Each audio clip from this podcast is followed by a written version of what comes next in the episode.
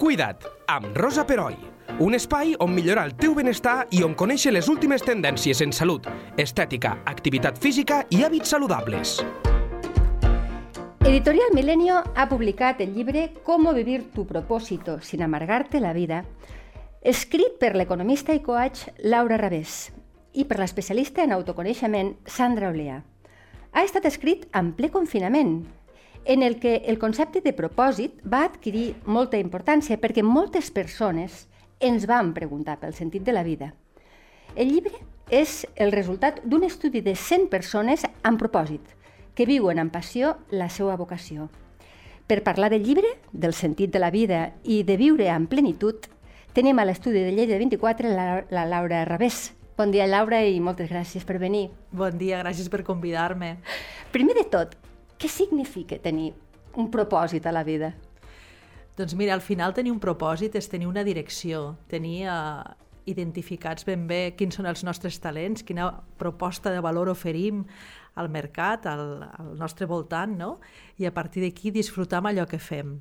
La idea és aquesta, no? tenir aquest motor uh, que, ens, uh, que ens acompanya ple de passió i ple de determinació per a guiar els nostres passos en el nostre dia a dia i en la nostra carrera laboral, en aquest cas. Clar, però és un propòsit que hem de buscar nosaltres una mica intentant que no ens contamini allò que els altres esperen de nosaltres, que aquí suposo que és on comencen les frustracions, no? Clar, estem plens de contaminació, com tu dius, no? Tenim unes expectatives formades des de que naixem, no? Els nostres pares ja ens insuflen unes expectatives, sí, no? Sí, I després vivim en un món que està bombardejat eh, ara mateix, no?, per les xarxes socials, on veiem vides perfectes, gent fantàstica, amb molt bona cara, no? I sembla que, que, que tothom s'ho passa molt bé, que tothom està fent coses molt xules, no? I a vegades et preguntes, i tu? Efectivament, requereix conèixer, autoconeixement, requereix saber quins són els teus talents, amb què disfrutes, amb què no veus que passi el temps, que, que estàs tan ficat que no veus que passen les hores, requereix mirar cap a dins i normalment no ho fem això, no? Perquè a part no, quan, no ens, quan ens invaeix algun run-run, algun malestar, en lloc de mirar cap a dins i dir, bueno, què, què m'està dient aquest malestar?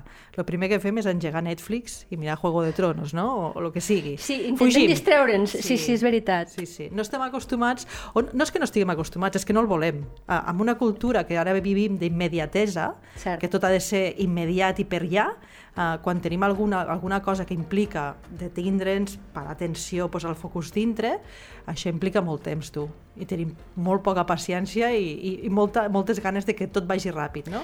Jo crec que implica molt temps i, si m'ho permets, molta valentia, molt coratge, perquè és mm, descobrir el bo que tens a dins, però també descobrir allò que no t'agradarà potser tant, no? Una mica és possible. Sí. Nosaltres diem al llibre que el valor de ser un mateix requereix quasi ser un superheroi. Fixa't si li donem importància, perquè, com tu dius, eh, ser fidel a un mateix significa vèncer moltes d'aquestes expectatives que hem dit abans, o significa vèncer molts patrons sí. i, i ser molt honest amb tu mateix, al final.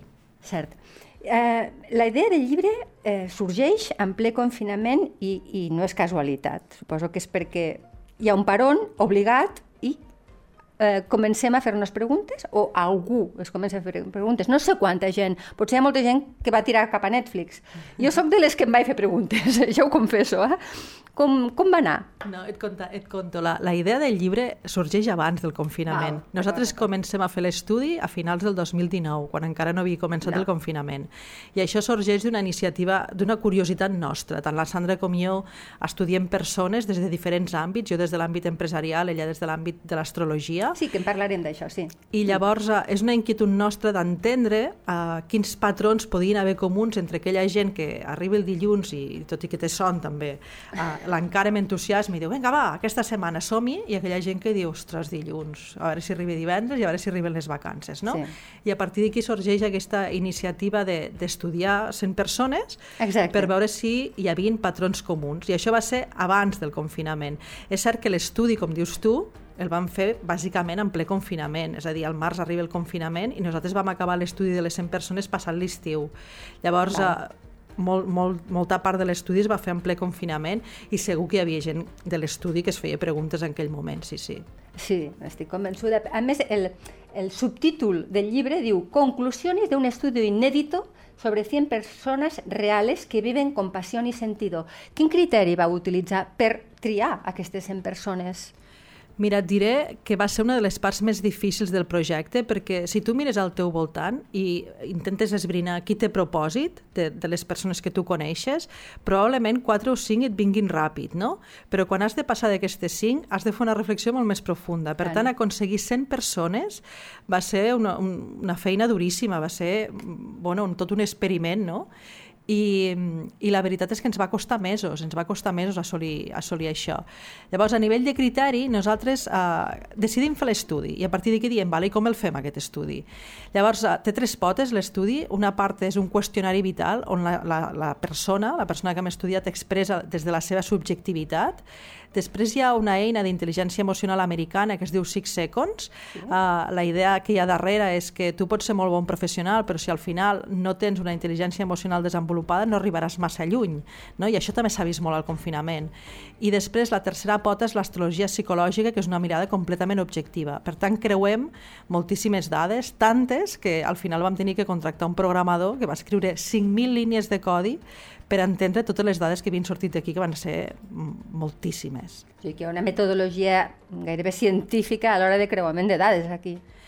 Sí, no sé si dir-ho científic bueno, o no, bueno, però, però sí, però vau, vau, sí, vau sí. utilitzar tecnologia, això està claríssim. Ui, era impossible de fer-ho de fer a mà, o sigui, necessitàvem un programa, es va crear un programa express per, per creuar les nostres dades, perquè era impossible, hi havia tantes que, que no les podíem explotar fàcilment i l'objectiu era explotar-les. Clar.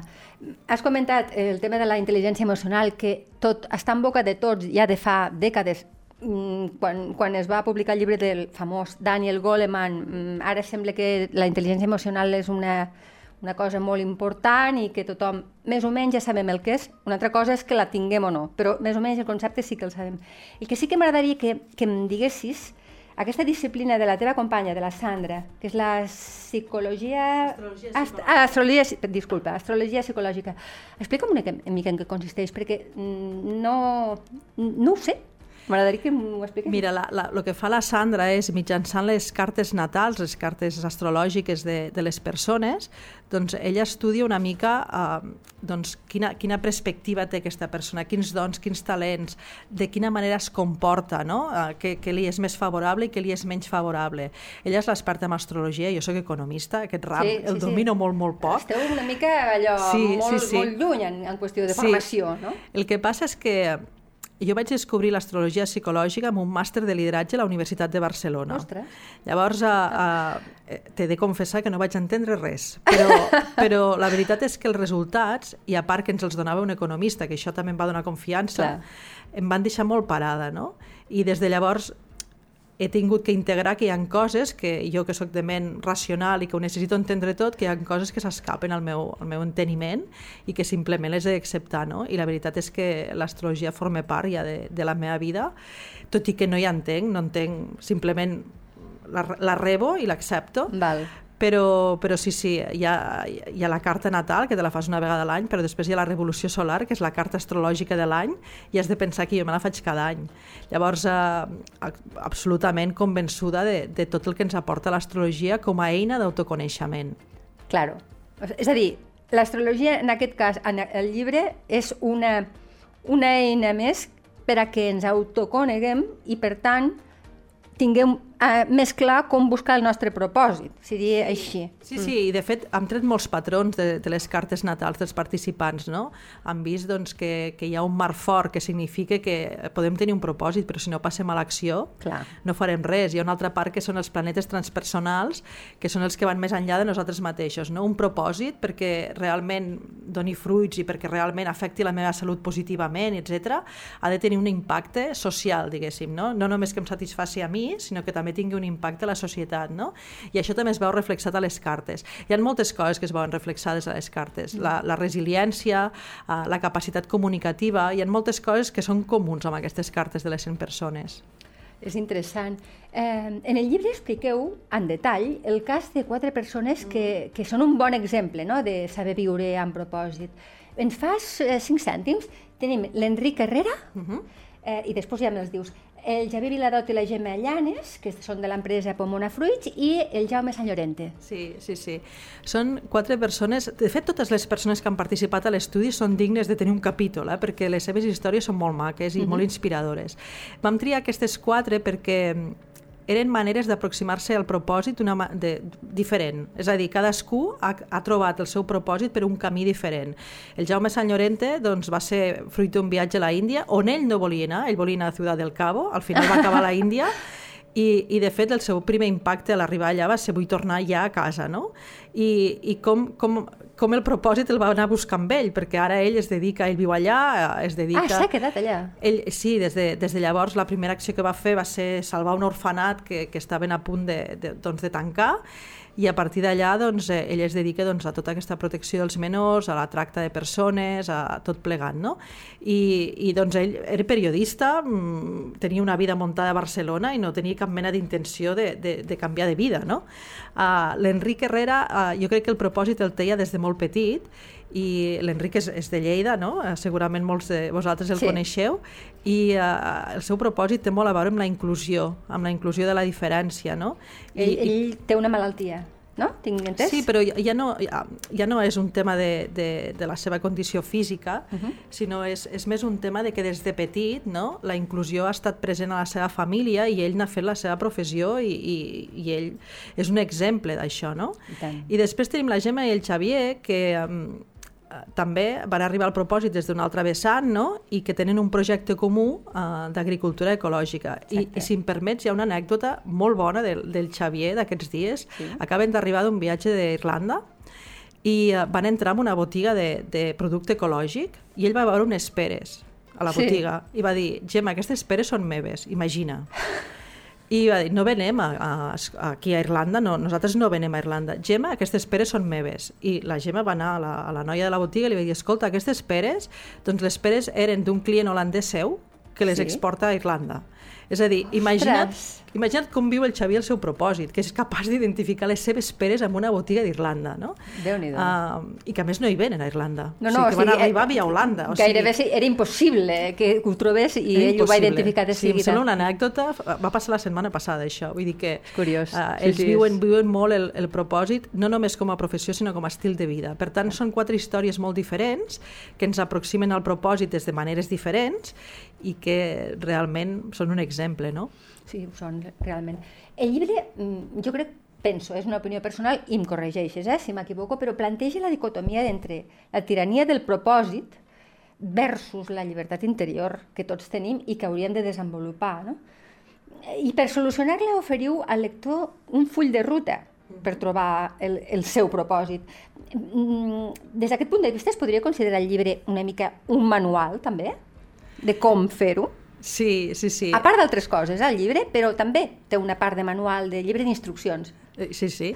Et responc a les dues preguntes que em fas. Sí. Durant el confinament nosaltres va arribar un punt que al llibre el titulàvem La tirania del propòsito, perquè durant el confinament ens van bombardejar amb, amb això, no? que la vida és efímera, que pengem d'un fil, no? avui estem aquí, demà no, i que per tant, escolta, o trobes el teu propòsit o, o estàs condemnat amb una vida sense sentit. No? I va arribar un moment que era una idea com molt, pes, molt que pesava molt a la gent, això de dir, no, no, sí és, que, que és que si no sé cap on vaig, és que què faig jo aquí, no?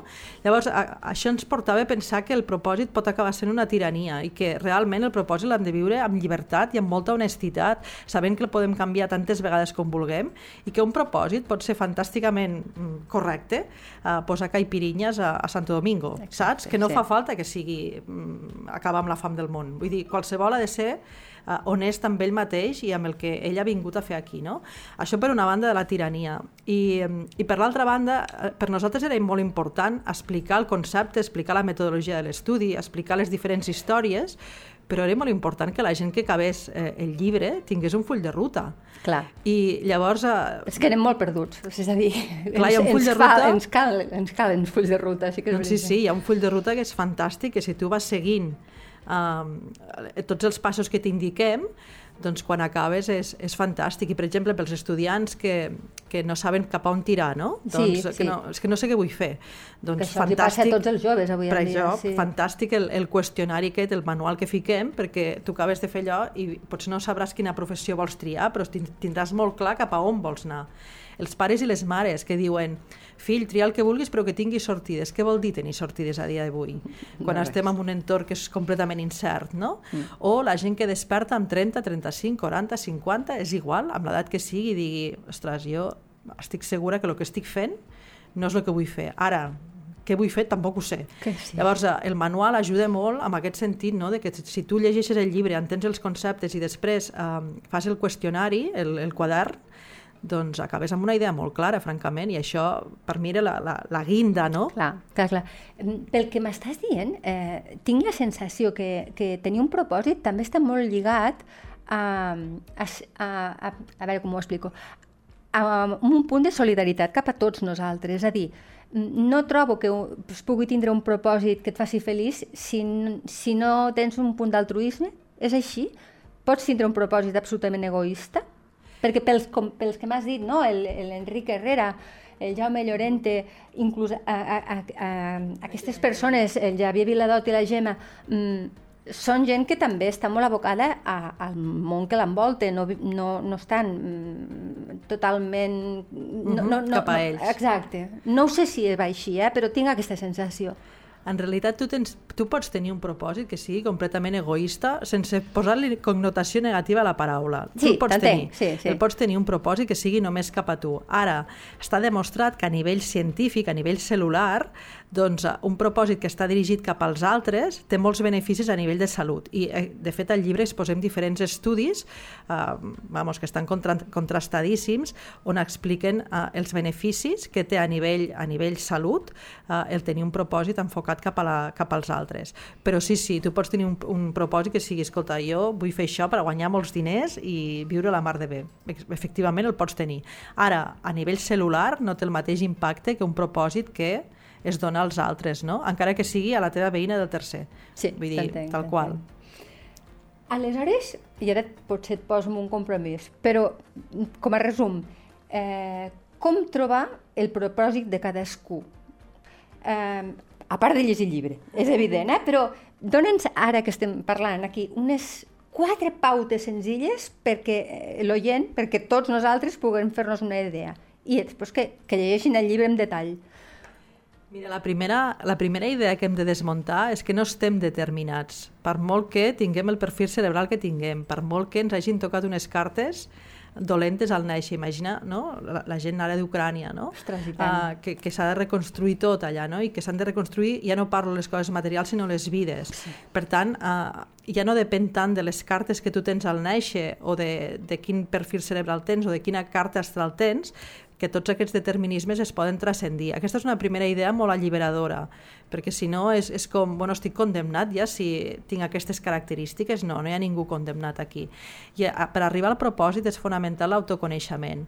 I aquest autoconeixement va acompanyat de llibertat, que és una paraula que dius, oi, que bé, no? Sí, Soc tant. lliure, no?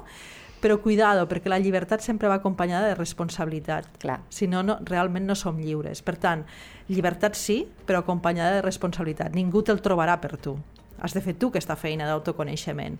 Has de ser tu qui fiqui passió i determinació amb el que fas. Per molt que diguis, no, és que jo vull, vull anar cap allà, però si no fas el primer pas, el segon i el tercer no hi arribaràs. Per tant, eh, depèn molt d'aquest autoconeixement, de que tu et coneguis, de que sàpiguis quins són els teus talents, la teva proposta de valor, com et motives, com t'apassiones, i després la determinació de dir, vinga va, jo aquí vaig. De fet, el 90% dels nostres eh, estudiats, de les persones uh -huh. estudiades, reconeixen que el fet de tenir un propòsit no els hi ha evitat dificultats, que n'han tingut i a vegades molt fortes. Per tant, tenir un propòsit no t'evita aquestes dificultats. Ara sí que et fa ser molt més resilient, no? Clar. Si tu Clar, tens, clar, clar. trobes sentit a lo que fas, per molt que tu vagis trobant pedres al camí, doncs aquestes pedres les solventaràs. D'aquestes 100 persones, do- dona'm un, par de, un parell de noms que potser siguin coneguts pels oients. Ho pots fer? Prefereixo no donar-te'ls, Ah, vale. perquè sí que hi ha gent molt coneguda dintre del llibre, però nosaltres no hem volgut mai que Ja. això sigui una excusa o un fet diferencial, perquè el que volíem és que realment, ef efectivament, hi ha persones conegudes que el seu propòsit salta a la vista. Per tant, és evident que tothom les reconeixeríem, però no ens volíem centrar en aquestes persones, perquè si no era com... És, uns, és per uns pocs elegits, això. No. Al llibre hi ha persones que tothom coneixem i que tothom les identificaríem amb un propòsit, des de periodistes a, a esportistes olímpics, a gent que ha guanyat doncs, això, medalles, etc, que ha guanyat premis amb les seves categories, però després hi ha molta gent anònima. I el que preteníem era això, que tothom es pogués identificar i per això voluntàriament, sí que el Jaume Sanyoret és una persona coneguda. Sí, sí, sí, però, ell ho és, sí. uh, per molta gent. Uh, el Jaume Sanyorente ha donat discursos a l'ONU, al Ban Ki-moon, vull dir que és una persona d'un abast molt internacional. I el Jaume sí que és una persona coneguda. La resta poden ser coneguts al seu àmbit, però no són coneguts a nivell estatal, no? La Gemma Entenc perfectament l'argument. Sí. La Gemma el Javier, per exemple, a, a, fa uns mesos han guanyat un premi del celler de Can Roca amb, com a empresa més sostenible són coneguts dins els seus àmbits, Clar. però no que els conegui tothom, no? Val. Llavors no hem volgut fer d'això un tret distintiu, perquè precisament... Ni jerarquia, ni, ni no, jerarquies dels no, perquè més allunyaria, coneguts. Clar. allunyaria el propòsit de, de llibre, qualsevol persona. I el que volem és que sigui superaccessible, que, que tothom pugui pensar, jo també el puc trobar al meu. Està molt bé. Mm, L'última pregunta, i, i m'ha vingut escoltant-te atentament tot el, tot el, el, el raonament, i és em pregunto si realment eh, els nostres nens, els nostres joves, eh, els eduquem d'una manera correcta perquè siguin capaços de mirar cap al seu interior o no. Jo penso, jo penso que no, però jo no n'entenc. Eh? Mm, és a dir, és un exercici valent i és un exercici que necessita eh, allò parar i escoltar-se l'interior. I jo tinc la sensació, tu em respondràs, que el sistema educatiu i el sistema de valors i tota la societat consumista va cap a, el, el, diguéssim, al, al, al costat oposat. Quina és la teva opinió sobre això? Mira, hi ha una resposta que és molt fàcil. Si els pares no miren cap a dins, els fills tampoc ho fan. Molt bé. Això és així. Uh -huh. I després n'hi ha una altra que eh, va, va més vinculada a l'era que ens ha tocat viure. No? Estem en plena era tecnològica i l'era tecnològica va acompanyada d'un desarrelament profund. És a dir, abans hi havia elements aglutinadors, digue-li la Iglesia Catòlica, digui sí. mirar les estrelles o mirar com cauen els, les fulles dels arbres. Abans miràvem a la natura i allí buscàvem les respostes, després hi havia l'Església Catòlica com a element aglutinador, per ser molt simplista amb la resposta. Sí, sí, t'entenc. Ara sí. mateix no hi ha un element aglutinador. La guerra tecnològica va acompanyada de molt individualisme i continuem tenint les mateixes preguntes. El que passa és que no sabem on anar a fer-les, no? i ens les quedem molt per nosaltres i quan tenim aquest malestar és el que te deia abans, obrim uh, Netflix i, i que desapareixi ràpid ràpid. Per tant, eh, hi ha tota una reflexió a fer aquí com a societat. Eh, per sort hi ha moltes eines d'autoconeixement a dia d'avui. Qui busca troba, és a dir, qui té la intenció de buscar troba, i moltes vegades aquest malestar és tan gran que t'obliga a, a trobar, t'obliga a buscar. Sí. O moltes vegades tens una pèrdua, o tens una enfermetat, o tens alguna Qualsevol cosa que, crisi, que és un sotrac sí, sí, sí, tant. a la teva Uf, vida, que això, tant. això sí que et fa despertar, però, Sí. però vaja, rapidíssimament. I a nivell de l'escola, eh, tens raó amb el que dius, hi ha tota una reflexió a fer perquè, per exemple, ara mateix hi ha un desajust molt gran entre el que demana les empreses i l'economia respecte al que s'està estudiant a les escoles. No?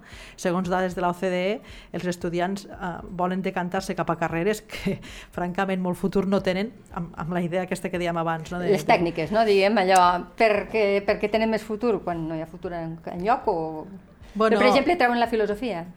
Exacte, sí, uh, que ens, ens invita a pensar i a reflexionar. Exacte, No? sí, sí, sí. Hi ha un desajust, està Sí. clar que hi ha un Sí, sí, desajust, sí. però vaja, et, et, et respondria amb això. Si, si l'exemple que donem als nostres fills és de no mirar, si som els primers que engeguem en Netflix i Clar. no fem aquesta introspecció, els nostres fills aprenen molta vegada per modulant el que fan els pares, no? És evident.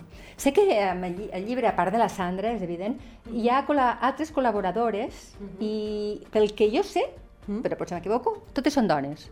Totes són dones. És un llibre molt femení. No, no, no és buscat, eh? No, no, francament entenc, no, és entenc. buscat, però, però sí que és cert que totes són dones. Mira, al, al fer l'estudi ens vam donar compte de que els resultats haguessin sigut diferents si haguéssim fet l'estudi a Japó o a Equador. Val? I per tant vam, ve vam veure que era necessari tenir una mirada sociològica. I vam incorporar l'Alicia Aradilla, que és sociòloga, uh -huh. perquè fes una lectura dels resultats i una lectura sobre el que és propòsit des de la sociologia. I després eh, hi ha l'Anna Maria González, que és eh, psicòloga i analista transaccional, que el que ens explica és el guió de vida. El guió de vida és una, és una sèrie de decisions que prenem quan som petits per sentir-nos acollits, adaptats a l'entorn. Si jo veig que la meva mare, cada vegada que m'hi atanso, la meva mare em significa, no pas amb paraules, amb gestos, amb fets, que no vol que m'hi apropi, eh, doncs el, el fill entendrà que les seves necessitats no són importants i que, no de, que quan té una, qualsevol neguit doncs que no cal que vagi a buscar la seva mare perquè li incomoda, no? Això és molt inconscient, ho fem des de petits i ho fem tots.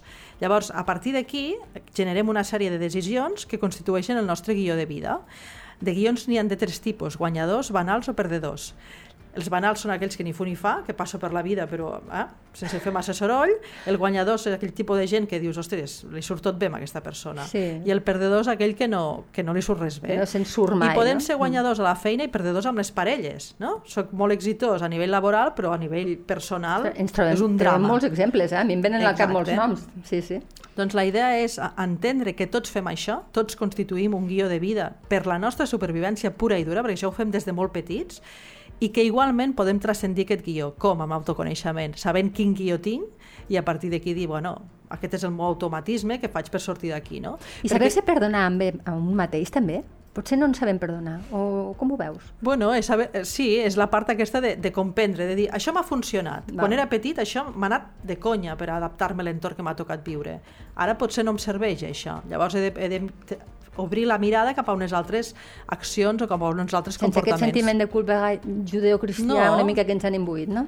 No, perquè al final jo he de donar les gràcies a tot això. Tot Clar, això m'ha portat on estic. cert. A partir sí, sí. d'aquí, si ho he de canviar, ho he de canviar, però si no, quan, és, quan hagués estat petita hagués sigut una font d'angoixa. Cert. Doncs, ¿Cómo vivir tu propósito sin amargarte la vida? de la Laura Rabés i Sandra Olea. Avui hem tingut la Laura aquí, ens ho ha explicat de meravella. Us recomanem el llibre i, Laura, moltíssimes gràcies per venir a Lleida 24. Gràcies a vosaltres, un plaer. Un plaer. Cuida't, amb Rosa Peroi, cada dos dimarts a lleida24.cat.